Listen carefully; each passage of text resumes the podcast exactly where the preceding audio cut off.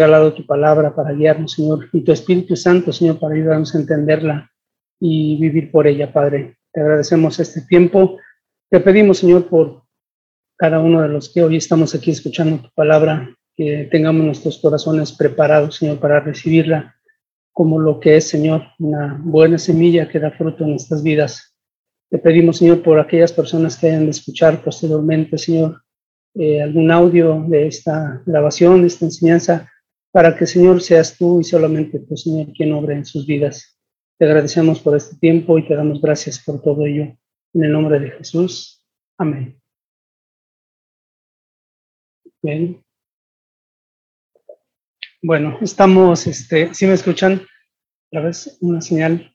¿Sí? Ok, gracias. Eh, comenzamos la semana pasada una serie de estudios acerca de la carta a los Efesios y nuestro hermano Marcos, para quienes estuvieron la semana pasada, hizo una pues muy buena introducción. De este, es un hermano que tiene un gran conocimiento de la palabra de Dios y de veras hizo una gran introducción de lo que es la carta a los Efesios.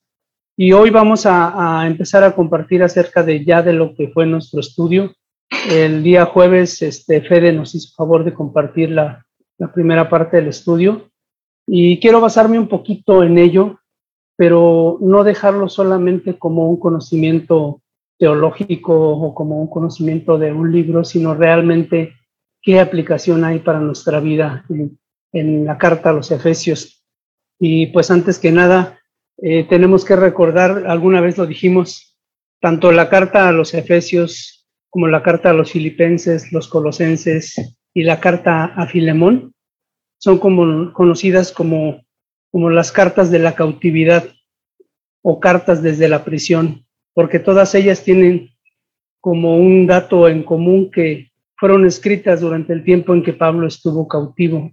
Era su primer encarcelamiento ahí en Roma y desde ahí él no dejó de seguir instruyendo a, a la iglesia y de seguir enseñando a la iglesia. Así es que estas cuatro cartas, Efesios, Filipenses, Colosenses y Filemón, son conocidas como cartas, cartas de la cautividad o cartas desde la prisión. Y bien, muchos estudiosos aseguran que esta carta a los Efesios no solamente fue leída en Éfeso, sino se cree que es una, una circular que fue leída en otras iglesias también, como la de la Odisea y, y Colosas, tal vez, de tal forma que más que una carta personal o una carta a una iglesia, es como un tratado de doctrina para la iglesia. Por eso tiene una riqueza tan grande, por eso, y, nos lo mencionaba Fede en el estudio, la carta a los Efesios es conocida como la corona de, de, la predicación de Pablo, ¿no? En la carta a los Efesios podemos resumir mucho, mucha de la enseñanza cristiana y sobre todo dos puntos fundamentales que nos hacían notar. La primera sección de la carta a los Filipenses, de a los Efesios, perdón, nos habla acerca de nuestra posición en Cristo, nuestra identidad en Cristo, quiénes somos en Cristo. Y la segunda parte de la carta del, capítulo 4 al 6 nos habla acerca de cómo debe ser nuestro andar en Cristo, cómo debemos vivir para Él. Pero poniendo el énfasis primero en cuál es nuestra posición hoy en día como creyentes, dónde es que estamos parados. Y, hacíamos en el estudio, o Fede nos, nos hacía un énfasis muy particular en que debemos enseñar la sana doctrina. Somos llamados todos los creyentes a compartir sana doctrina. Y yo hace algunos algún tiempo platicando con un hermano mencioné el término sana doctrina y enseguida noté que se puso incómodo. Y le digo, ¿qué te pasa? Y me dices que ya estoy cansado de escuchar que sana doctrina y sana doctrina. Dices que ya traen de moda esa palabra. Le digo, sí, hombre, ya llevamos como dos mil años con la misma verdad. Le digo, ya la pusimos de moda porque realmente la sana doctrina es a lo que somos llamados a, enseñar. De hecho, doctrina significa enseñanza. Esa es la traducción. Mucha, mucha gente entiende doctrina de diferentes este, maneras, pero la palabra doctrina tiene que ver con enseñanza. Entonces, la sana doctrina es la sana enseñanza de la escritura. Y esto no es algo nuevo, no es algo que se le ocurrió a Fede ni a Marcos, ni que de unos años para acá surgió. La sana doctrina se hace referencia a desde siempre en la escritura. Quiero que antes de entrar en, materia vayamos a, esto porque es importante dejar claro este concepto. Para quienes tengan su Biblia en, este, en papel, va a ser más fácil leer estas, este, porque están casi de, de seguidito las, las citas bíblicas. Vamos a la primera carta a Timoteo. Para los que tengan un, este, dispositivo electrónico van a andar brincando este, en él, pero bueno, son, a veces son, más hábiles que los que manejamos una Biblia de papel.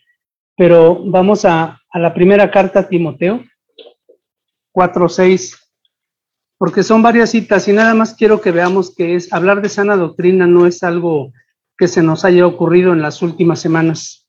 Ajá, primera de Timoteo 4.6, ¿estamos ahí? Ok, primera de Timoteo 4.6 dice, si esto enseñas a los hermanos, está hablando Pablo a Timoteo, si esto enseñas a los hermanos, serás buen ministro de Jesucristo, nutrido con las palabras de la fe y de la buena doctrina que has seguido. Ahí mismo, adelantito, en el 6.3, en esa misma carta de Pablo Timoteo, en el 6.3, dice, si alguno enseña otra cosa y no se conforma a las sanas palabras de nuestro Señor Jesucristo y a la doctrina que es conforme a la piedad, está envanecido, nada sabe y delira acerca de cuestiones y contiendas de palabras. Y bueno, sigue hablando.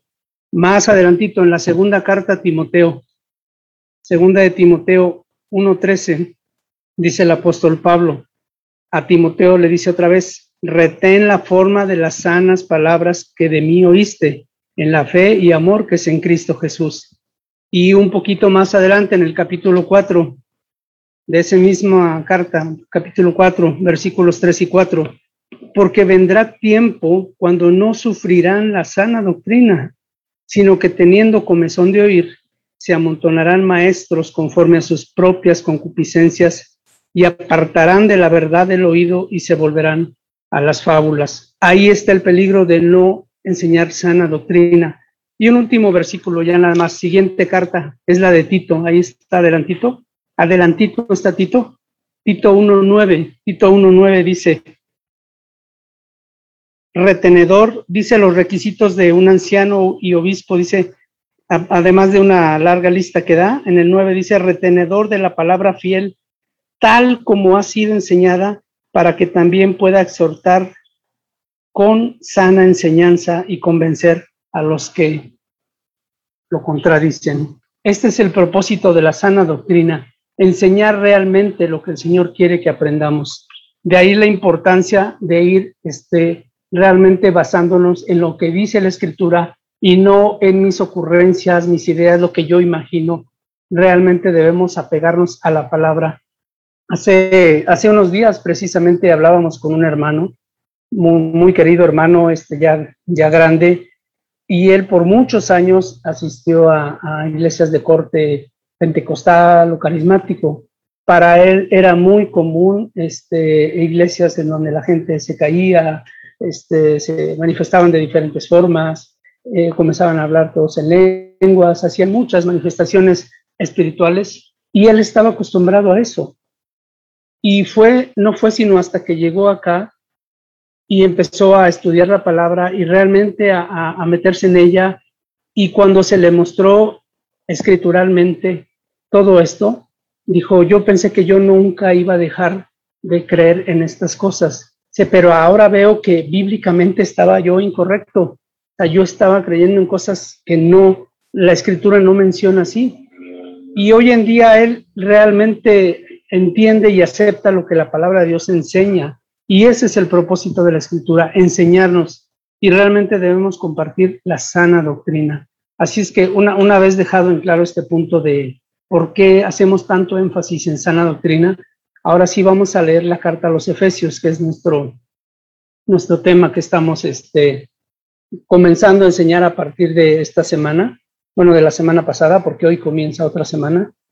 Y estamos en el capítulo 1 de Efesios.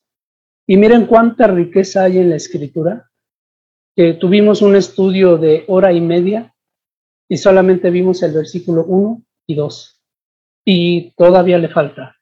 Pero realmente hay tanto que, que Dios nos enseña a través de su palabra que nos llevaríamos toda la vida, y de hecho así va a ser, nos vamos a llevar toda la vida estudiando la palabra de Dios, y eso es lo, lo que la hace realmente buena para nosotros. Y voy a leer los primeros dos versículos nada más del capítulo 1 de Efesios. Y dice, Pablo, apóstol de Jesucristo, por la voluntad de Dios, a los santos y fieles en Cristo Jesús que están en Efeso. Gracia y paz a vosotros, de Dios nuestro Padre y del Señor Jesucristo. Así es como saluda Pablo de inicio en esta carta.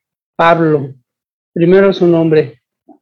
Él es quien escribe. Pablo, el pequeño. Eso es, eso significa su nombre, pequeño, porque él dice, el Señor tuvo a bien al final de que se les presentó a todos y, y, todos los discípulos lo vieron, al final se me presentó a mí, dice Pablo, como si fuera yo un abortivo.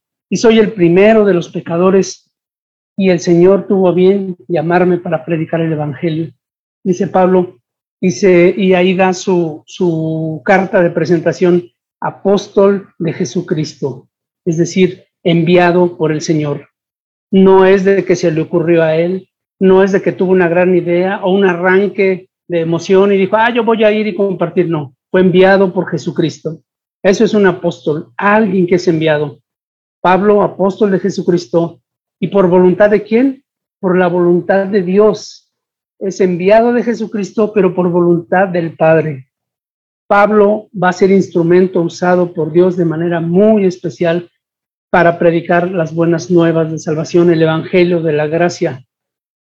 Y dice a los santos y fieles en Cristo Jesús. Y aquí el jueves eh, Meni nos hacía una observación muy interesante. Dios no se equivoca en su palabra y aún el orden en el que aparecen las cosas tiene un porqué. Dice a los santos y fieles. Tú no puedes ser fiel si antes no eres santo.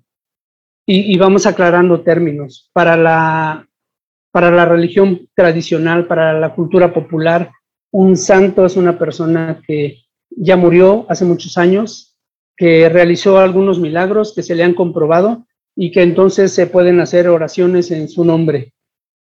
Totalmente antibíblico, totalmente antibíblico. Eh, eh, en la religión tradicional se enseña esto. Alguien para ser llamado santo tiene que haber pasado, no sé si ya hayan bajado la, cantidad de años, pero eran 50 años de haber fallecido. Y además se le tenía que haber comprobado que hizo milagros en vida, dos o tres, y, y ahora ya puede ser intercesor ante Dios este, para, que la gente rece a él, ¿no?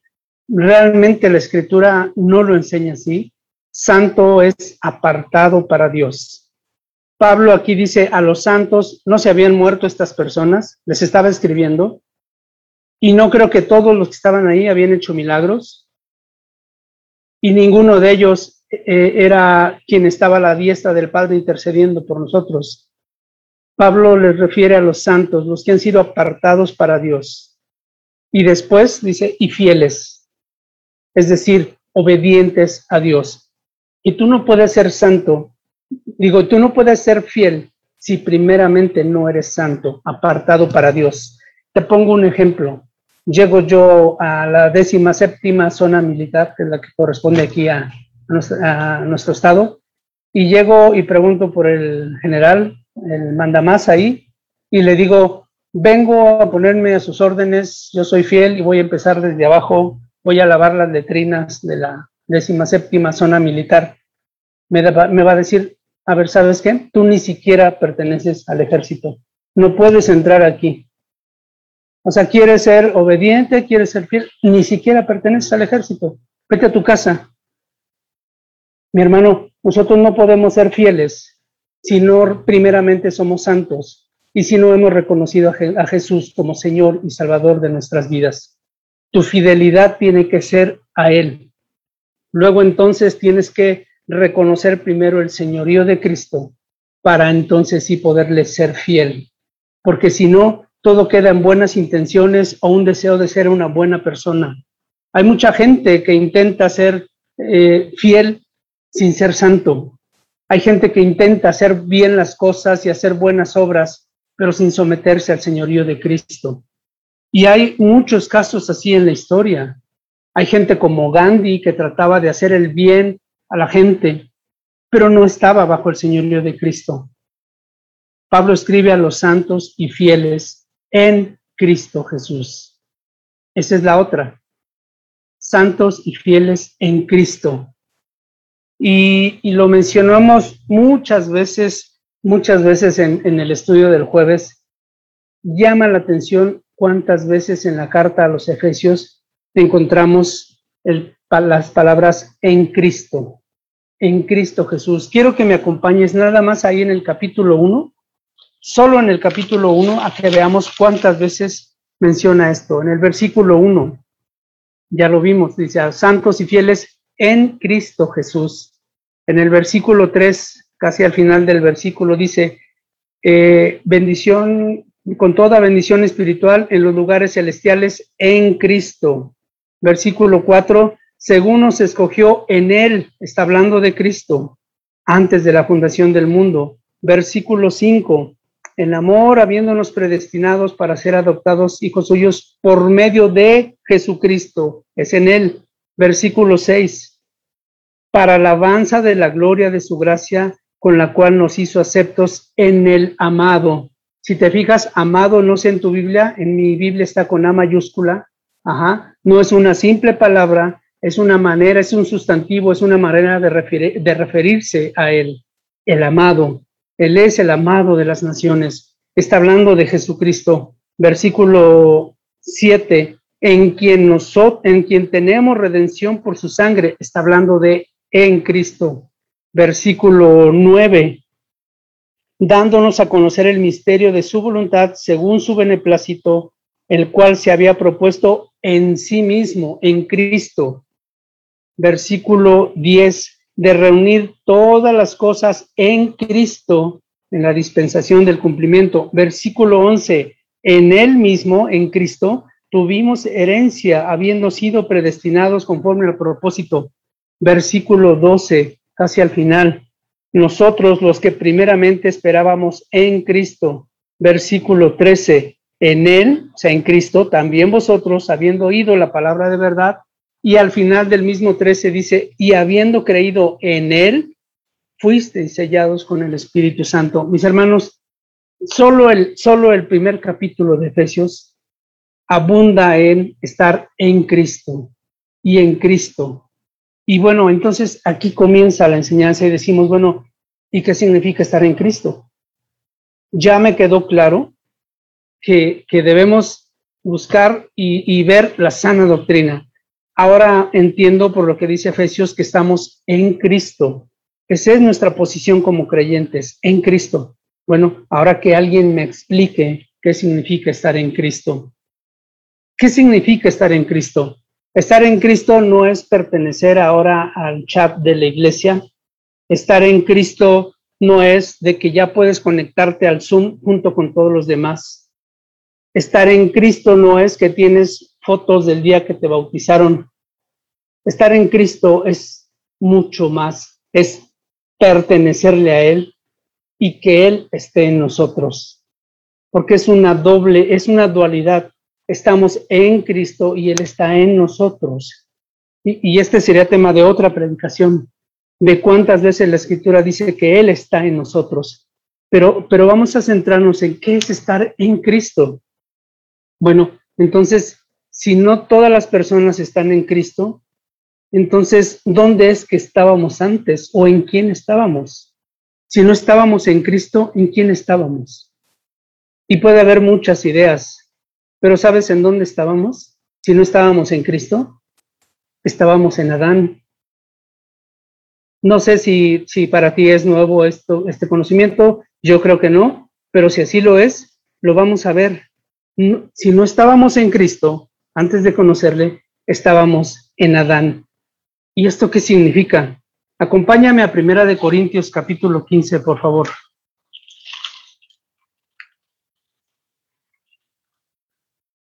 Y para, para no ser el único que estoy leyendo, le voy a pedir a mi hermano Toño Mejía si, si nos lee Primera de Corintios 15, 21 y 22, versículos 21 y 22. porque por cuanto la muerte entró en el hombre por un hombre, también por un hombre la resurrección de los muertos. Porque así como en Adán todos mueren, también en Cristo todos serán vivificados. Gracias, Toño. Dice que en Adán todos mueren, o sea, ahí estábamos nosotros. Dice que en Adán todos mueren, pero en Cristo todos los que crean serán vivificados. En Adán todos mueren. Y, es ahí el lugar en el que nos encontrábamos, mis hermanos. Y a lo mejor vas a decir que, que, que, me estoy saliendo del tema porque tú quieres estudiar Efesios, pero quiero que me acompañes a ver Génesis. Génesis es el origen, el origen de todo. Ahí encontramos el origen del universo, el origen de la tierra, el origen de los animales, el origen de, los astros y también está el origen del hombre. Y quiero que veas cómo tú y yo, ¿dónde estábamos? ¿Ya estás ahí? Génesis capítulo 1, versículos 26 y 27. Entonces dijo Dios, hagamos al hombre a nuestra imagen, conforme a nuestra semejanza, y señoré en los peces del mar, en las aves de los cielos, en las bestias, en toda la tierra y en todo animal que se arrastra sobre la tierra. Y el 27 dice, y creó Dios al hombre a su imagen, a imagen de Dios lo creó, y luego dice, varón y hembra los creó. Está hablando de la creación del hombre y dice, varón y hembra los creó. Y esto ya sería otro tema, pero Eva estaba en Adán. Varón y hombre los creó. Fue el hombre creado a imagen y semejanza de Dios. ¿Y en qué sentido era también semejante a Dios? Adán no conocía el pecado, no tenía pecado cuando fue creado. Fue hecho a imagen y semejanza de Dios pero ahora acompáñame al capítulo 5 de Génesis. Ya para este entonces, Adán y Eva, bueno, Eva y Adán habían pecado, habían desobedecido a Dios, habían comido el fruto prohibido, y nota cómo lo dice capítulo 1, digo versículo 1, Génesis 5, versículo 1. Este es el libro de las generaciones de Adán. El día que creó Dios al hombre, a semejanza de Dios lo hizo. Ahí lo dice, el hombre fue creado a semejanza de Dios. Varón y hembra los creó y los bendijo y, llamó el nombre de ellos, de ambos, y llamó el nombre de ellos Adán, el día que fueron creados, porque Eva estaba en él.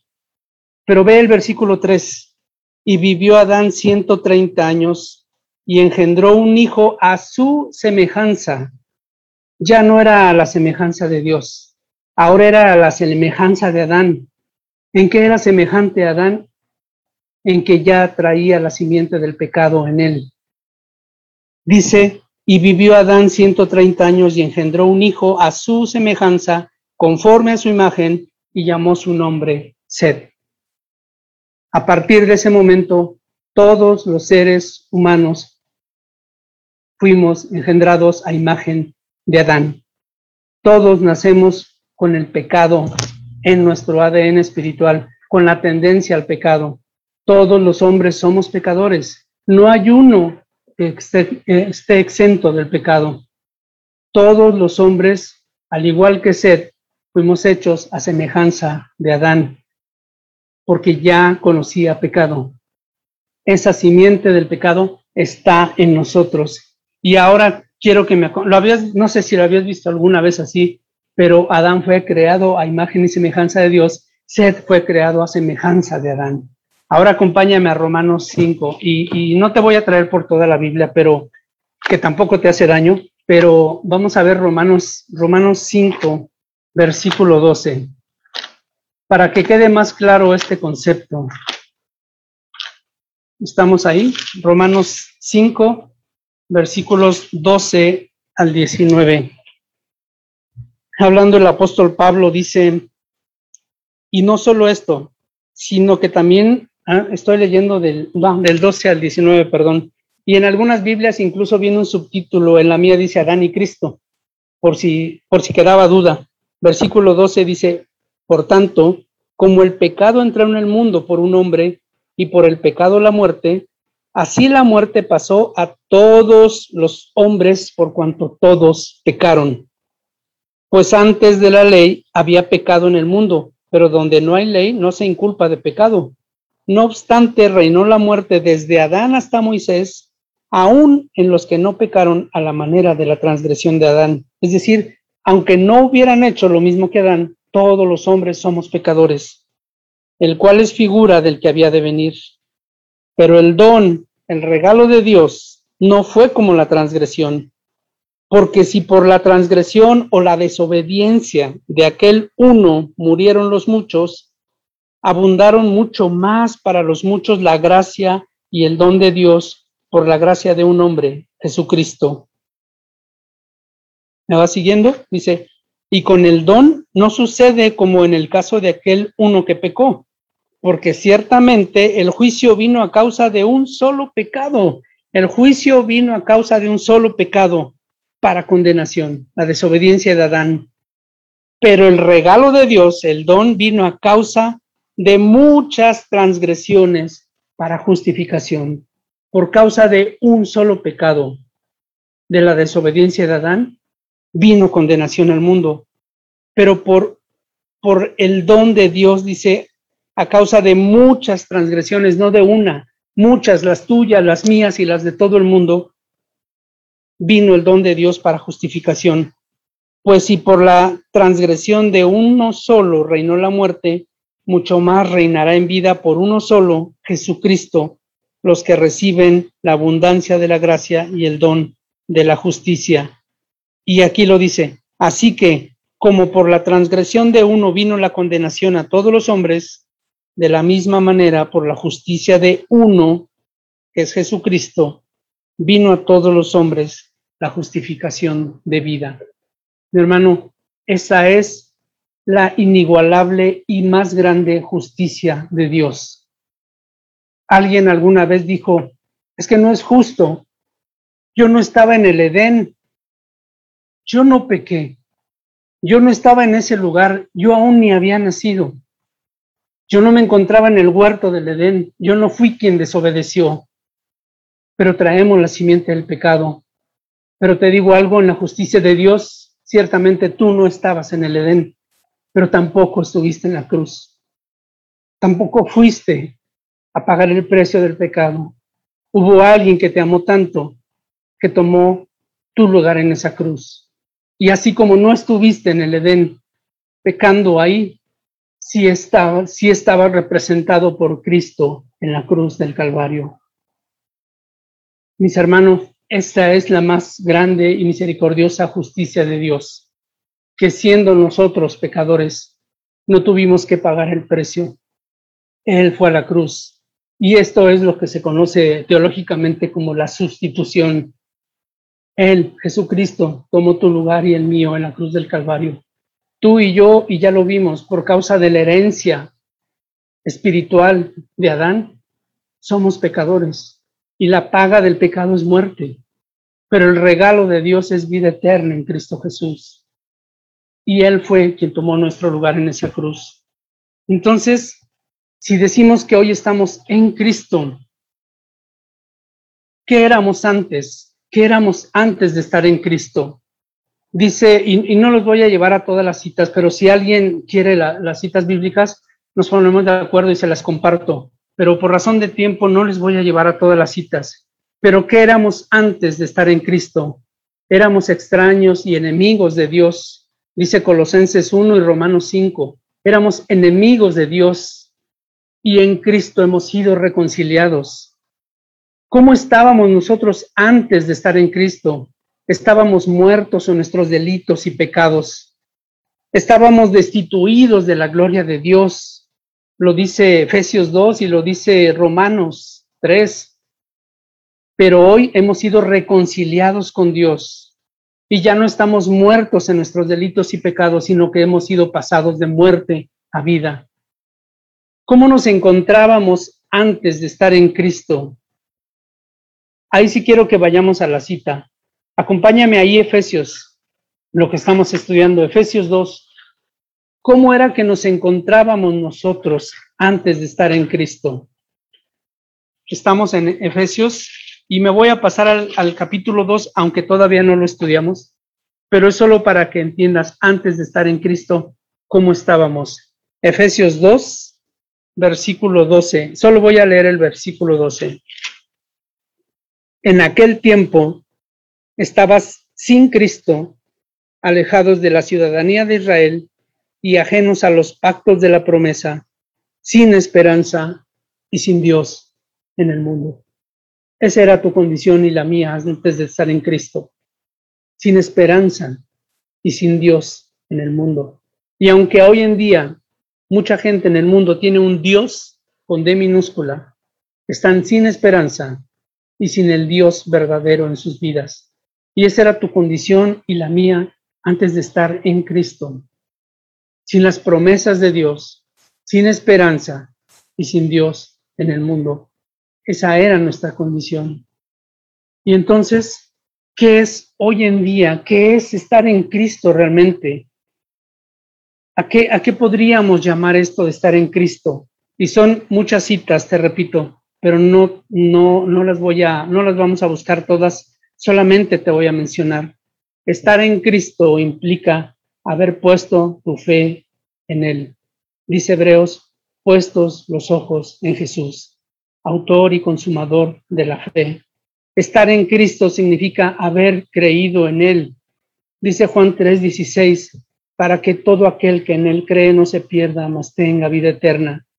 Y el que no cree ya ha sido condenado. ¿Qué significa estar en Cristo? Reconocer que somos salvos por su gracia.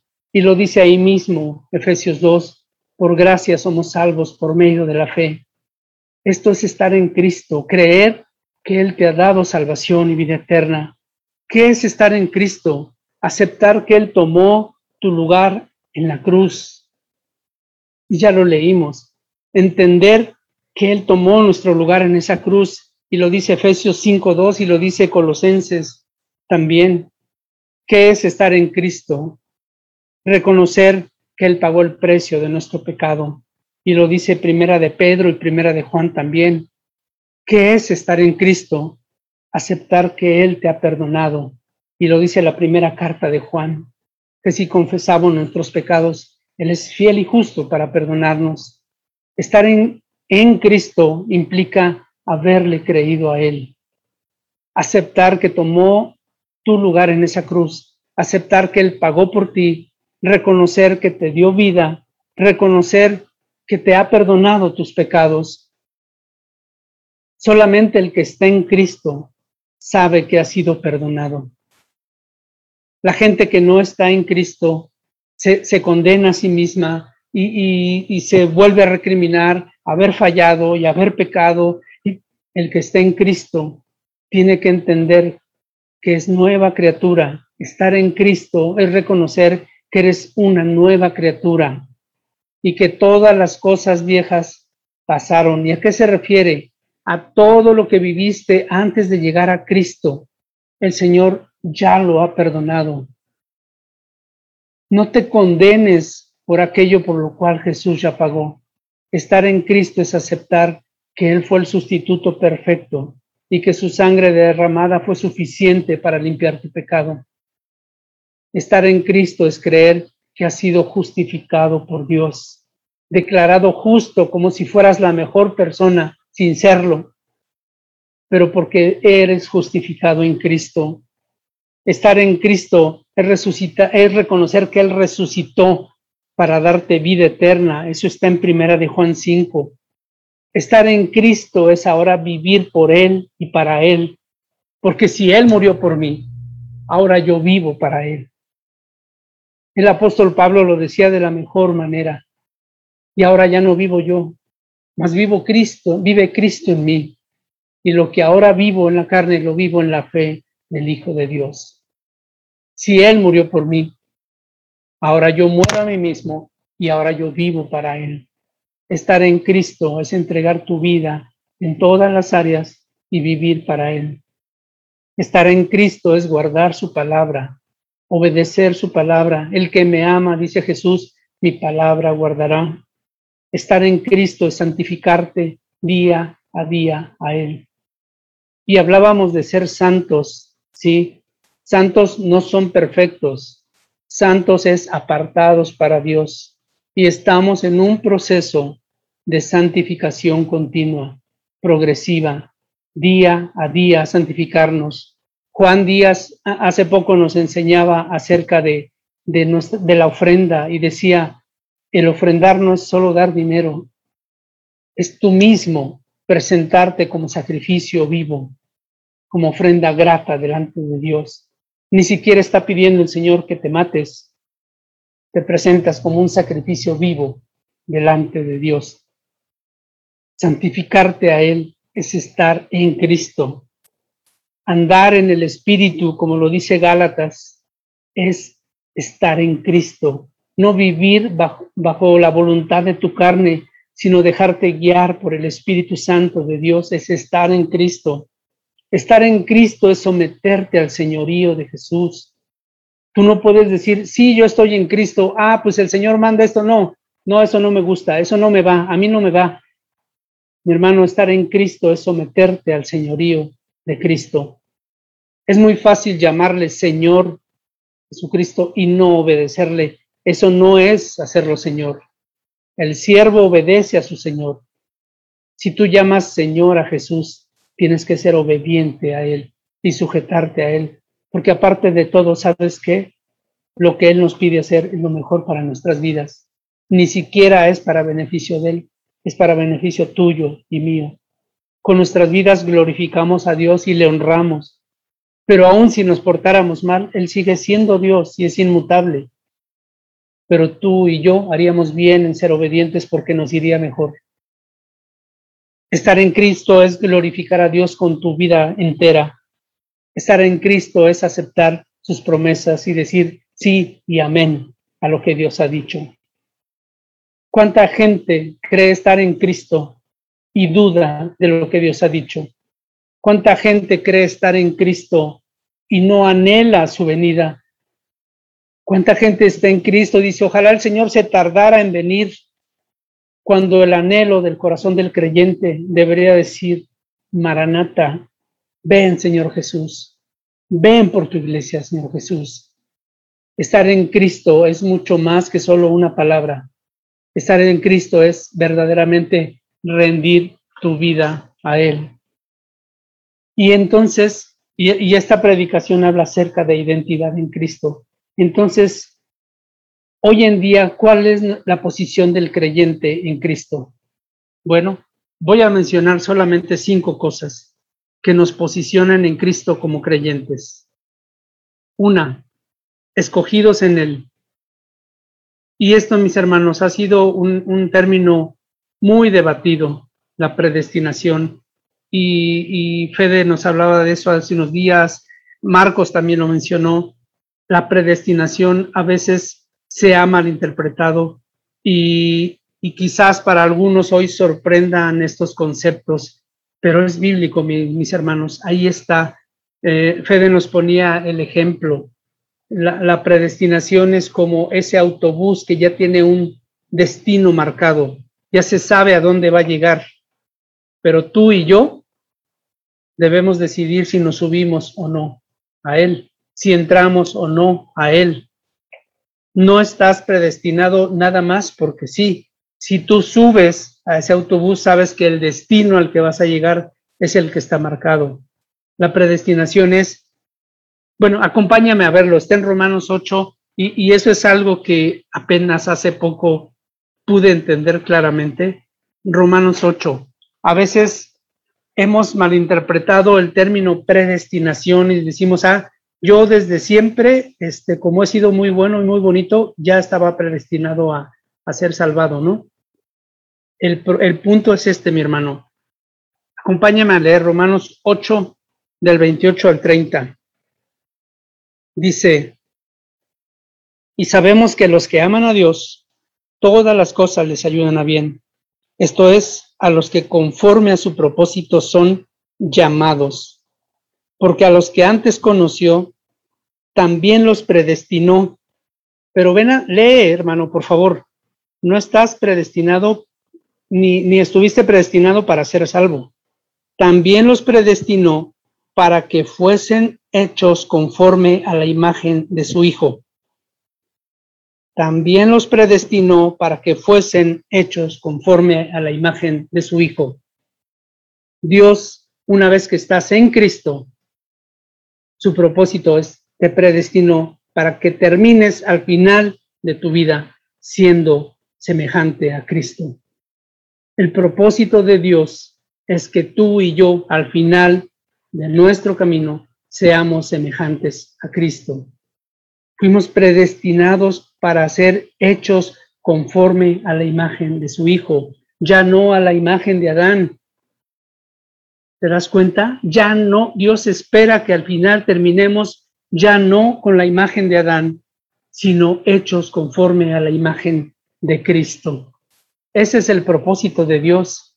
Y, regresamos a Efesios y bueno, voy a dar este, un, segundos para que regreses a Efesios. Y en el capítulo 4 de Efesios también lo dice. Efesios 4:11. Eh, ah, espérame, estoy mal en la cita. Mm. Ah, no, yo creo que me equivoqué en, en la cita, mi hermano. Ya, no, no es, no es la cita, pero el propósito de Dios en la predestinación es que terminemos siendo hechos conforme a la semejanza de Cristo. Fuimos escogidos para eso, para que al final terminemos siendo semejantes a Cristo y no a Adán. ¿Y, qué otra sería cosa? El 3, ¿Sería el 3.11, hermano? 3.11, a ver. Ajá. Sí, seguramente. Ajá. Dice, conforme al propósito eterno que hizo en Cristo Jesús, nuestro Señor, en quien tenemos seguridad y acceso. Sí, es, es muy probable que haya sido eso. No sé por qué anoté esta cita y este y seguramente este, la, confundí. Ah, y es Efesios 1.4 también. Está hablando de, de predestinación. Efesios 1.4. Dice, según nos escogió en él antes de la fundación del mundo, pero ¿para qué te escogió? ¿Para salvación? No, para que fuésemos santos y sin mancha delante de él. Estando en Cristo, eres predestinado para que seas hecho santo y sin mancha delante de él. Estando en Cristo, eres escogido para ser hecho conforme al modelo del varón perfecto que es Cristo Jesús. Mi hermano, este es el punto. Tú y yo tenemos que estar en Cristo. Tú y yo, hablando este, de manera comparativa, tendríamos que meternos a ese autobús e ir al destino que Dios pensó para nosotros. La posición del creyente hoy en día entonces es que somos escogidos, somos nuevas criaturas, como dice Pablo, somos sellados con el Espíritu Santo, somos salvos por la gracia de Dios y estamos, estamos unidos en un solo cuerpo, que es el cuerpo de Cristo. Mis hermanos, la posición del creyente es en Cristo. Nada de lo que tú recibes de Dios es porque lo merezcas, es porque estamos en Cristo y en Cristo estamos completos. Es en Él que recibimos todas las cosas y tenemos herencia y promesas y fuimos sellados con el Espíritu Santo de Dios. Ese sello del Espíritu Santo es la manera en que Dios nos reserva para Él y dice, estos son míos y nadie los va a arrebatar de mi mano. Estamos sellados con el Espíritu Santo de Dios.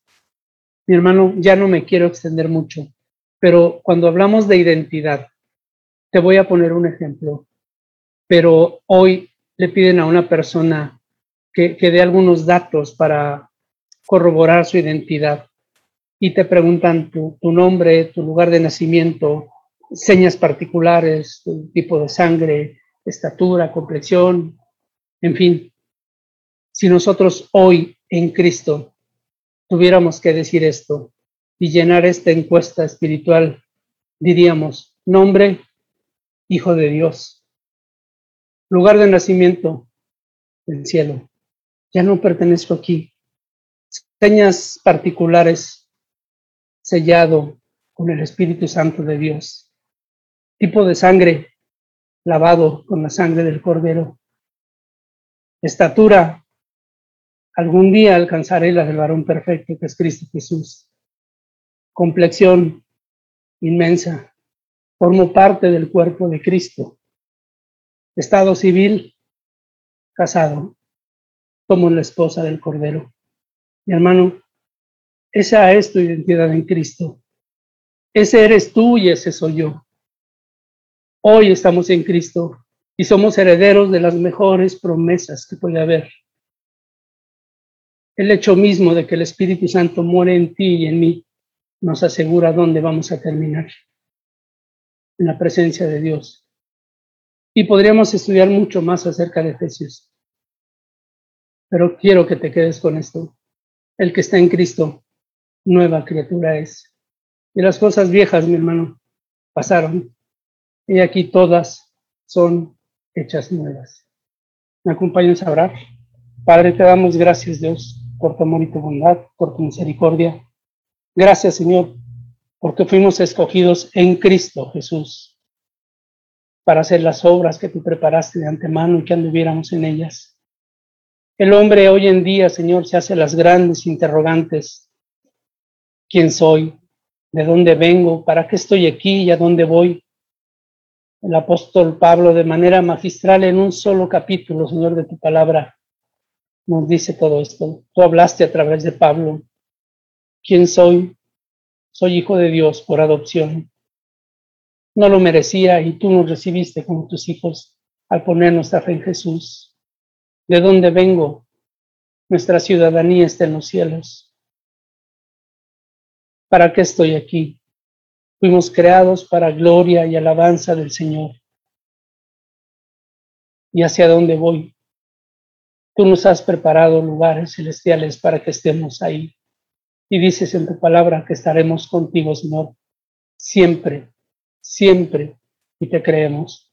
Gracias, Dios, porque las grandes interrogantes de la humanidad, nosotros las tenemos tan claras, Señor, al estar en Cristo. Gracias porque podemos entender los grandes enigmas de que el mundo se pregunta de una manera simple, podemos decir, soy hijo de Dios porque Él me adoptó, porque Él me amó primero. Antes que yo le amara, Él me amó a mí y se entregó por mí. Te damos gracias por todo ello, Padre, y en el nombre de Jesús oramos. Amén.